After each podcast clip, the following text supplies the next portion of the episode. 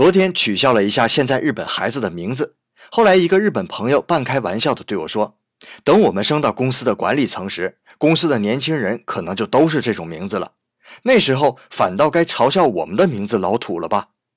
我仔细一想，也对呀，父母肯定都希望给孩子起一个独一无二的名字，就连孩子们自己也不希望班里有一半人和自己同名吧。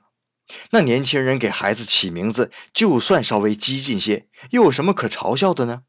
没准将来他们真会笑我们的名字土呢。历史当然要看，因为那是前人的经验，可以使我们少走弯路。而关于年轻人的想法，我们可以不懂，但是不能不去学习，不能不去试着理解，因为未来终究属于年轻人。一味嘲笑年轻人，最后只能被世界。抛弃在尘埃里。